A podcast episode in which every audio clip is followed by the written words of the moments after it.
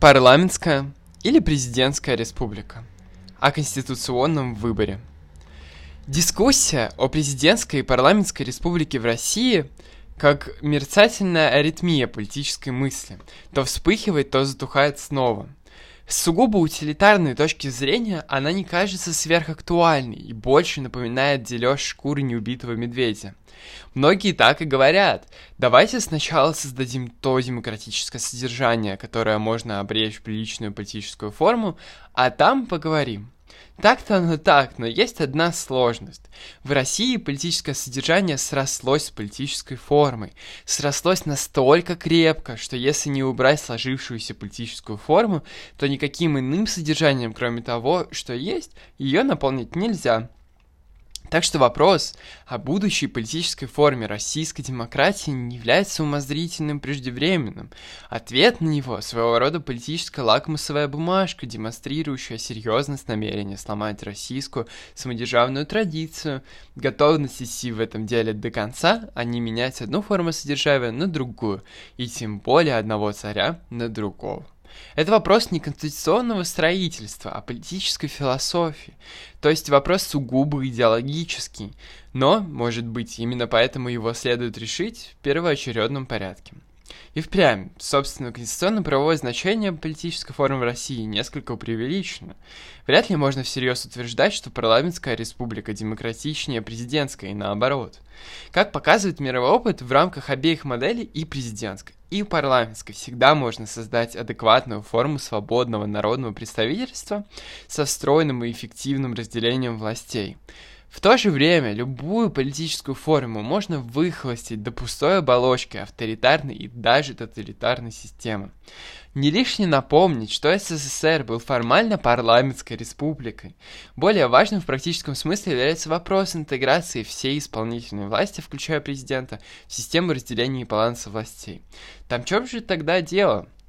Дело в специфике России в особенностях ее политической истории, культуры и традиции. Нередко чисто механистически говорят о современной России как о президентской республике. Это, мягко говоря, большое преувеличение. Она не только не президентская, несмотря на наличие в ней президентства, но и в точном смысле не республика. За последние сто лет ни один руководитель российского государства не пришел к власти путем полноценных и действительно демократичных выборов. Победа Ельцина в июне 1991 года была одержана на выборах регионального глобального масштаба внутри Советской империи. История России в 20 веке чем-то похожа на историю Рима эпохи солдатских императоров. В большинстве случаев несменяемые диктаторы либо правили страной до своей смерти, либо теряли власть в результате государственных переворотов. Иногда первое и второе совмещалось. Таким образом, самодержавие было и остается доселе единственной политической формой, естественной для России. Точнее, естественной в кавычках. А точнее, это и форма, и содержание одновременно. И это, как писал первый красный царь Ленин, объективная реальность, данная нам в ощущениях. Отношение к этой реальности – главный вопрос будущего России, главный же политический водораздел. Вопрос стоит так. Готовы ли мы ломать эту устоявшуюся русскую самодержавную традицию бескомпромиссно даже через колено? Или мы все-таки, несмотря на все демократические лозунги, в глубине души хотим остаться в парадигме поисков доброго царя, который одарит Россию свободой? Выбор президентской модели даст больше простора для срабатывания в будущем врожденных самодержавных инстинктов российской политической культуры, оставит власти гораздо больше пути отхода от демократических преобразований, чем выбор парламентской модели. Вот та главная и единственная причина, по которой я считаю парламентскую республику для России моей мечты более предпочтительной. Мы слишком много раз экспериментировали с персоналистскими моделями власти, и поэтому сегодня надо просто резать к чертовой матери, не дожидаясь перитонита. Сколько бы раз мы не собирали российскую политическую систему из кусочков, как конструктор лета. У нас всегда получалось, как в старом анекдоте о рабочем, который выносил заводы запчасти от разной мирной продукции, но когда собирал их дома, у него почему-то все время выходил только автомат Калашникова. То есть, сколько не собирая президента России, из конституционных деталей всегда выходит царь. Хотя президентская республика обычно противопоставляется парламентской, учитывая существование множества прижущных президентско-парламентских форм, ухватить их сущ- сущностное различие не так уж просто. В конечном счете речь идет о глубине разделения властей и его конкретной конфигурации. В разделении властей в рамках парламентской республики есть некое дополнительное измерение.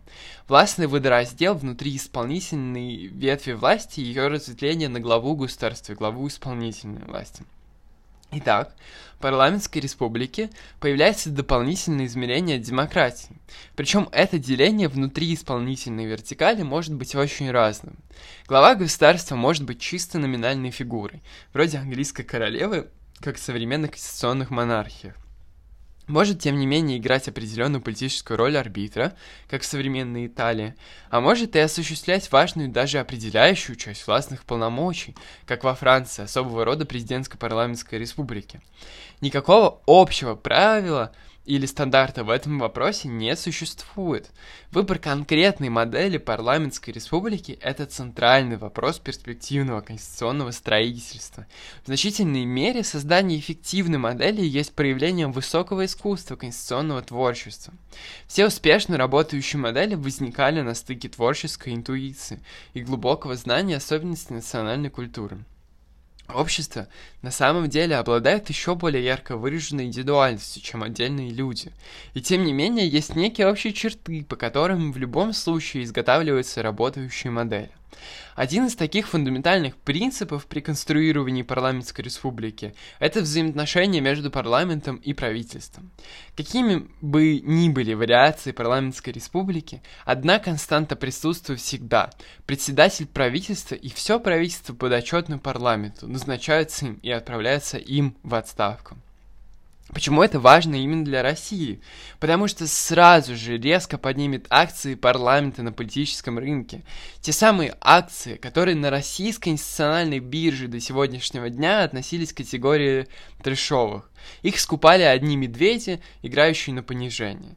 Если парламент станет единственным органом, назначающим правительство и отправляющим его в отставку, то в России настанет час быка. Тогда вверх пойдут акции не только парламента, но и всего связанного с ним демократического кластера. Если парламент займет центральное институциональное место в политической системе России, то автоматически вырастет цена депутатского мандата, а значит и всей избирательной процедуры. При этом провести выборы в парламент на одном баянии, как обычно проходят в России выборы президента, будет гораздо сложнее. Попутно резко вырастет цена регионального представительства в обеих палатах, поскольку в этих условиях от его количественного и качественного состава будет напрямую зависеть удовлетворение жизненных потребностей территории. Значит, наполнится реальным содержанием системы федеративных отношений, сегодня существующая как декорация при строго централизованном унитарном государстве. Это, в свою очередь, потянет за собой компенсаторное развитие местного самоуправления с целью не допустить феодализации России и возникновения удельных княжеств.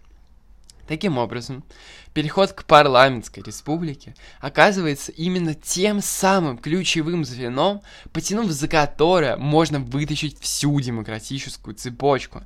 Разумеется, переход от самодержавной и строго централизованной персоналистской системы правления, существующей в России несколько столетий, к системе парламентской демократии, это политический шок.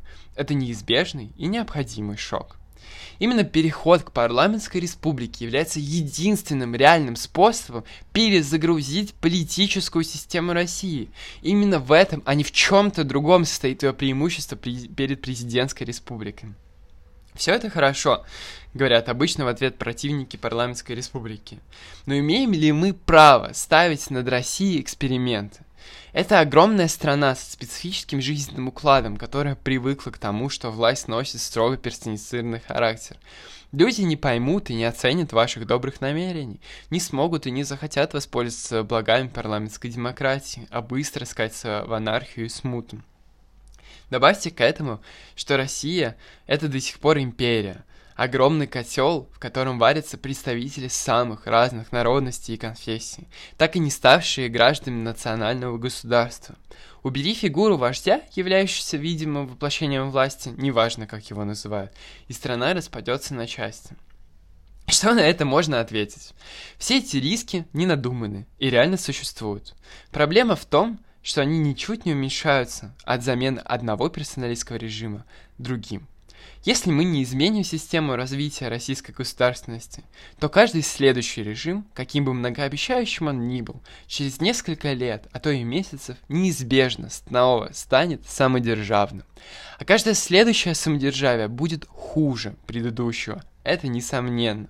И в конце концов произойдет именно то, чего опасаются противники парламентарной демократии. Страна распадется на части. Но уже без каких-либо шансов на спасение и навсегда. Парламентская республика оставляет нам хотя бы шанс побороться. В итоге, все сводится не столько к практически политическому, сколько к идеологическому выбору. Полагаете ли вы, что попытка сломать персоналистскую модель управления России создает неприемлемые риски? Если да, имеете право. Но тогда возникает вопрос, а какие у вас сущностные разногласия с провластными силами, стоящими на аналогичных позициях?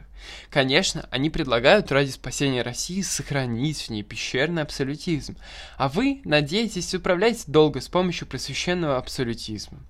Но 500 лет российского абсолютизма учат нас тому, что за серыми всегда приходят черные. Персоналистская модель для России как политический наркотик. Никто не отрицает, что страна давно и прочно на него подсела, и случилось это задолго до Путина. Отказ от такого мощного наркотика может вызвать у общества ломку, и не исключено, что при неких обстоятельствах в процессе этой ломки могут возникнуть ситуации, создающие угрозу жизни. Означает ли это, что мы должны смириться с этой политической зависимостью и отказаться от попыток слезть с иглы самодержавия? Парадоксальным образом, в самом недалеком будущем может возникнуть ситуация, когда сама власть, преследуя свои собственные узкокорыстные политические интересы, попытается сымитировать конституционную реформу. Одним из важнейших моментов, который будет переход от президентской к парламентской республики. Не факт, что это произойдет именно так, но одним из обсуждаемых сценариев разрешения конституционной коллизии, не позволяющей Путину быть бессменным президентом после 2024 года, является превращение его в бессменного премьер-министра с передачей ему всей полноты власти. Понятно, что такая конструкция никакой парламентской республикой на самом деле не будет, а будет обычной фач-панелью, прикрывающей безобразие абсолютистского режима. Естественно, возникает вопрос, как должно отнестись демократическое движение к этой имитации парламентской демократии. Первое движение души, конечно же, отрицание. И потому, что это дискредитация идеи э, и способ консервации режима, и просто потому, что это предлагает Кремль. Это как у Бродского. Если Евтушенко против колхозов, то я за. Однако на самом деле, чем бы ни мотивировалось такое решение властей, это движение в нужном направлении. Им надо воспользоваться как плацдармом и потребовать превращения декоративной парламентской республики в реальную, а бессменного премьера в сменяемого после честных выборов в обновленный парламент. Предыдущие зачеркнутые несколько абзацев писали задолго до внесения в Конституцию поправки Терешковой. Я, признаюсь, ошибочно при презюмировал несколько более сложную э, интеллектуальную организацию людей или человека, выбиравшего варианты трансферта, но я вообще склонен переоценивать таланты оппонентов. Власть предпочла отступить самым примитивным, прямолинейным и грубым способом. Вместо конституционной реформы мы увидели разрушение Конституции ради продления пребывания Путина на посту президента. А значит, решать проблему демонтажа персоналистской модели нам только предстоит.